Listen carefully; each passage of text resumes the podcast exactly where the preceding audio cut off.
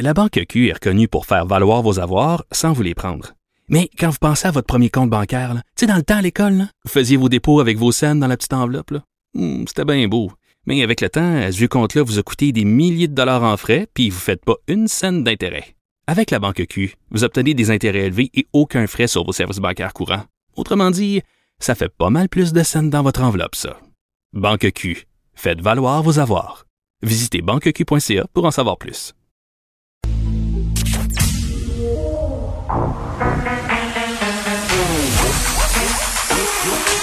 Elle a une opinion sur tous les sujets. Pour elle, toutes les questions peuvent être posées.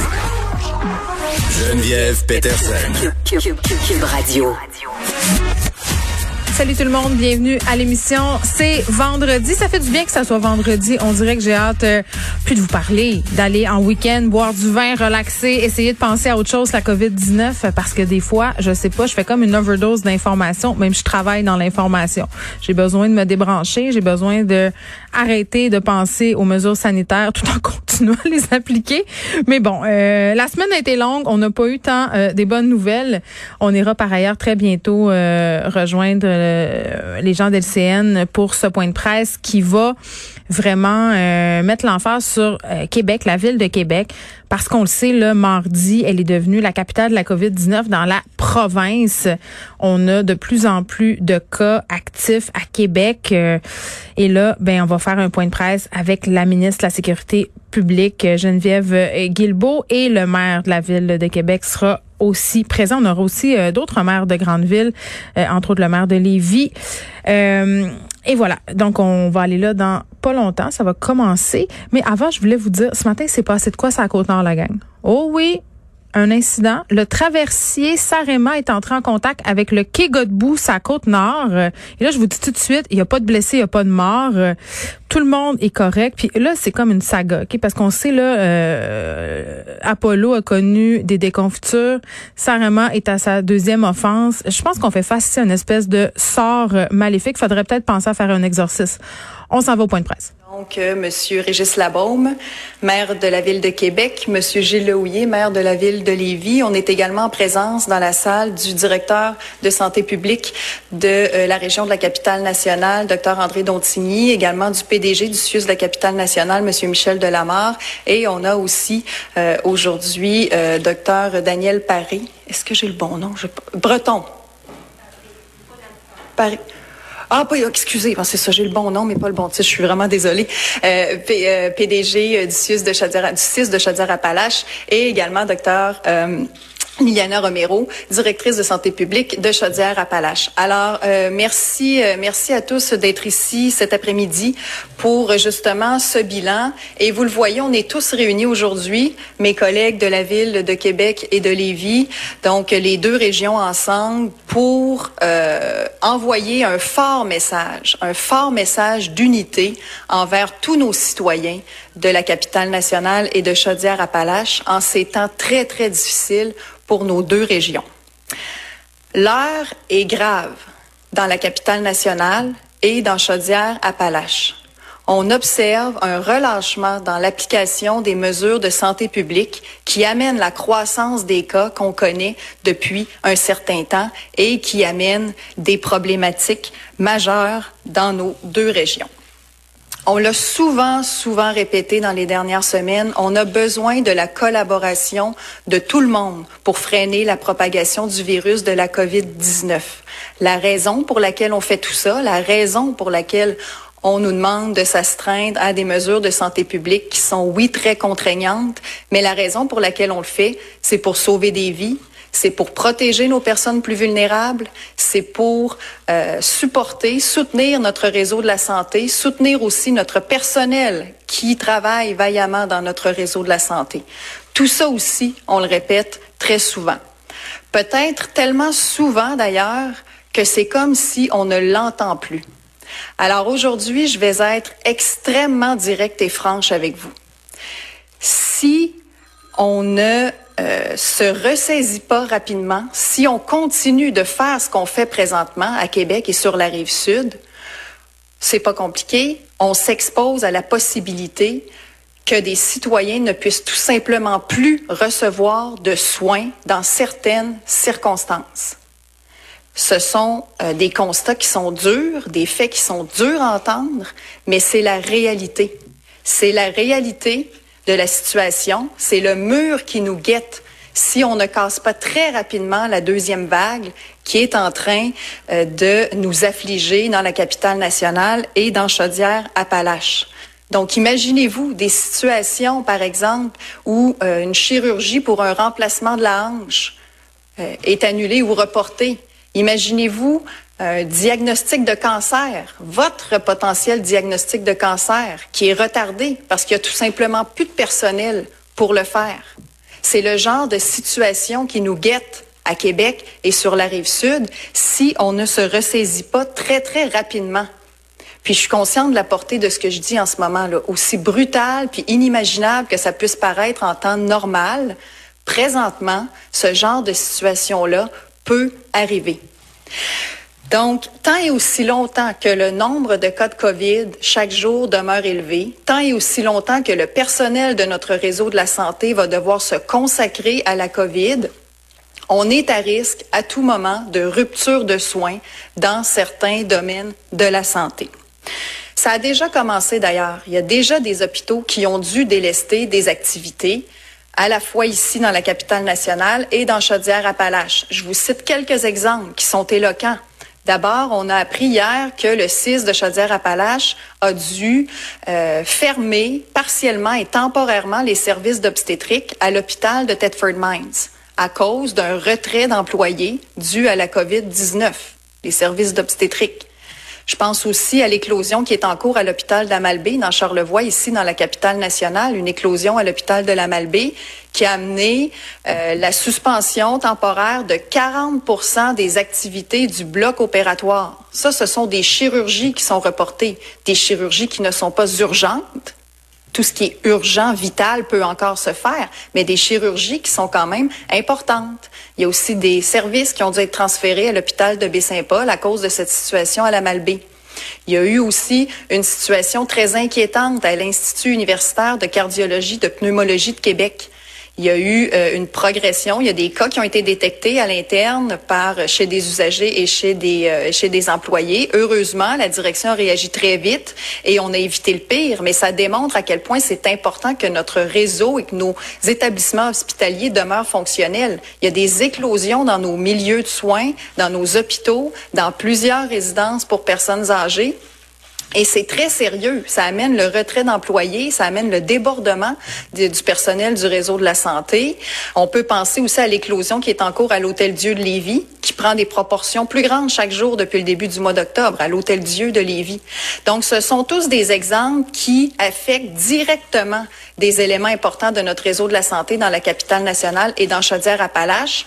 Ça démontre la fragilité de notre réseau de la santé et ça démontre aussi la précarité de notre capacité à continuer à offrir des soins à moyen terme si on se réveille pas maintenant et si on ne casse pas cette tendance-là ici et sur la rive sud. C'est très, très important.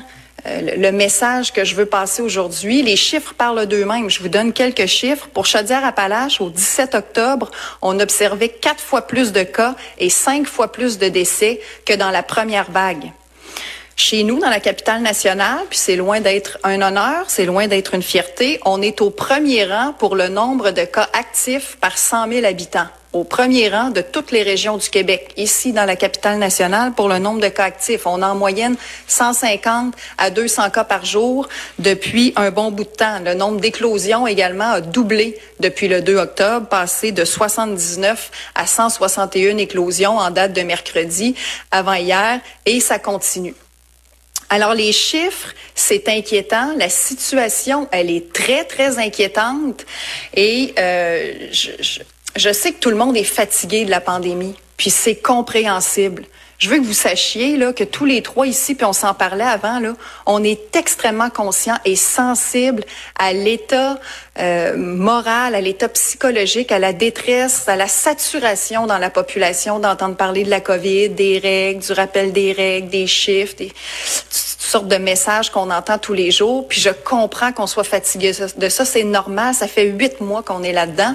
Mais par contre, euh, pour l'instant, on doit absolument agir et se ressaisir très, très, très rapidement ici dans la capitale nationale et dans Chaudière-Appalaches.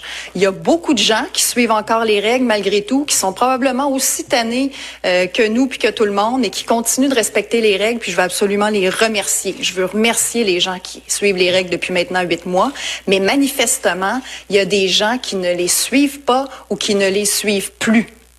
Et pourtant, on est vraiment à un moment critique ici. Là un moment très critique dans la lutte contre le virus. Et les choix qu'on va faire aujourd'hui, c'est des choix qu'on doit faire individuellement. Là, on doit chacun prendre conscience aujourd'hui, chacun et chacune ici à Québec, dans la grande capitale nationale, sur la rive sud, on doit chacun et chacune aujourd'hui prendre conscience de la responsabilité qu'on a dans cette situation-là. Puis on doit faire un choix aujourd'hui dans nos comportements.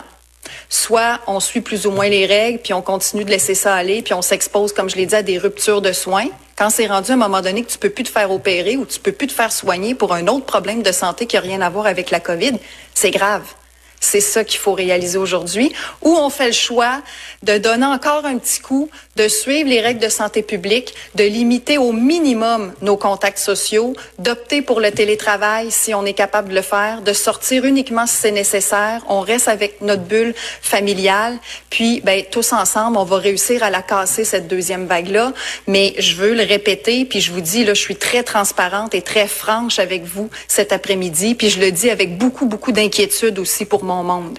Si on ne réussit pas à renverser la tendance, si on ne se ressaisit pas dès maintenant, on pourrait perdre l'accès à d'autres soins, à d'autres chirurgies, à d'autres traitements. Et ça, on ne veut pas en arriver là. On a encore la possibilité de l'éviter. Mais comme je l'ai dit tout à l'heure, ça a déjà commencé le délestage. Et s'il faut aller plus loin, parce que notre personnel est complètement submergé par la COVID, ben veut, veut pas, à un moment donné, ça va avoir des impacts sur tous et chacun d'entre nous. Puis je pense qu'il y a personne qui souhaite que nos enfants puis que nos parents souffrent d'un manque ou d'un retard de soins.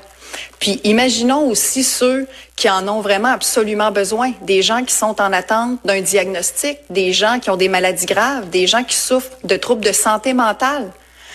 L'heure est encore plus grave pour eux, puis il faut les protéger. Alors, euh, du fond du cœur, aujourd'hui, je vous le demande comme ministre de la capitale nationale, mais comme résidente citoyenne de Québec. J'habite, moi, à Québec. Mes parents habitent dans Chaudière-Appalaches. Mes enfants vont à la garderie ici. Comme vous, on vit tous ici ensemble. Et euh, je suis très inquiète de ce qui se produit en ce moment. Donc, je vous demande, s'il vous plaît, de redoubler d'efforts, de redoubler d'efforts dans la limitation de vos contacts, dans euh, le choix du télétravail et dans le fait de limiter au maximum vos sorties, vos activités extérieures, toujours en continuant de respecter les règles de base qu'il faut surtout pas oublier, le 2 mètres, le lavage de mains, le port du couvre-visage. Je vous le demande, là, euh, l'heure est grave, je l'ai dit, puis j'ai envie d'insister là-dessus parce que c'est ça. Donc, je prends les grands moyens aujourd'hui dans mon message pour vous convaincre, ceux qui en douteraient, que l'heure est vraiment grave et qu'il faut euh, respecter les consignes pour se donner une chance tous ensemble de garder notre capacité de soigner tout le monde, soigner tous nos enfants, soigner tous ceux qui peuvent avoir besoin de soins. Il faut casser la vague pour sauver notre population, sauver, protéger notre système de santé. La première vague nous a démontré qu'on est capable. On faisait bonne figure dans la première vague, donc on est capable quand on veut, on peut. Alors j'espère qu'on va être capable de faire la même chose pour cette deuxième vague, qu'on va pouvoir faire mieux euh, et on doit faire mieux. C'est euh, urgent de, de, de se ressaisir. Alors je vous remercie beaucoup tout le monde à l'avance. Merci. Courage, lâchez pas. Je sais que c'est difficile. On est tous ensemble là-dedans. Merci. Je pense que c'était assez clair et limpide, là. Puis, c'est-tu juste moi ou le gouvernement Legault devrait la sortir pas mal plus souvent, Geneviève Guilbeault? Elle était d'un calme olympien. Premièrement, aujourd'hui, elle maîtrisait parfaitement ce qu'elle s'en venait dire. Puis elle n'entend pas rire et elle fait bien. Là. Je pense qu'on est en train de comprendre que c'est plus drôle. Là. Euh, quand on nous dit qu'il y a des citoyens dans la région de Québec, dans la région euh, de Chaudière-Appalaches, qui pourraient faire face à un délestage au niveau des soins, là, ça, c'est-à-dire des hôpitaux qui arrêtent de pratiquer certaines opérations, de faire certains examens parce qu'on n'est plus capable de fournir. Euh, c'est là qu'on est rendu là dans la région de Québec et dans la région euh, de Chaudière-Appalaches. Madame Guilbeault donnait euh, l'exemple d'un hôpital de Thetford Mines où il y a plus de soins en obstétrique. Ça, je sais pas si vous savez ce que ça veut dire, là. Mais ça veut dire qu'il y a des femmes qui se pointent là, qui n'ont pas de suivi, qui vont accoucher un peu n'importe comment, qui vont s'en retourner chez eux. Euh, on n'est pas d'un film, là. C'est la réalité. Et à Québec, quand même, là, je disais tantôt qu'on était au premier rang au niveau de la contamination des régions du Québec. C'est quand même euh, préoccupant qu'est-ce qui est en train de se passer. Les gens ont pas l'air de trop suivre les consignes. Les gens ont décidé de plus suivre les consignes sont tannés. Puis je suis bien au courant qu'il y a des gens de Québec et de Chaudière-Appalaches qui nous écoutent en ce moment puis qui se disent, ben moi j'ai suivi les consignes puis c'est choquant d'entendre ça. Là. Je veux pas généraliser, mais là force est d'admettre, les chiffres parlent. Euh, il y a un relâchement dans cette région-là je peux pas être de mauvaise foi, mais j'imagine que peut-être la fermeture des pages d'Alexis Cossette Trudel et de ses chaînes YouTube et vidéo euh, et Vimeo, pardon, va, va aider. Parce qu'il y a des informations euh, qui s'en répandaient dans la région de Québec hein, il y a peu.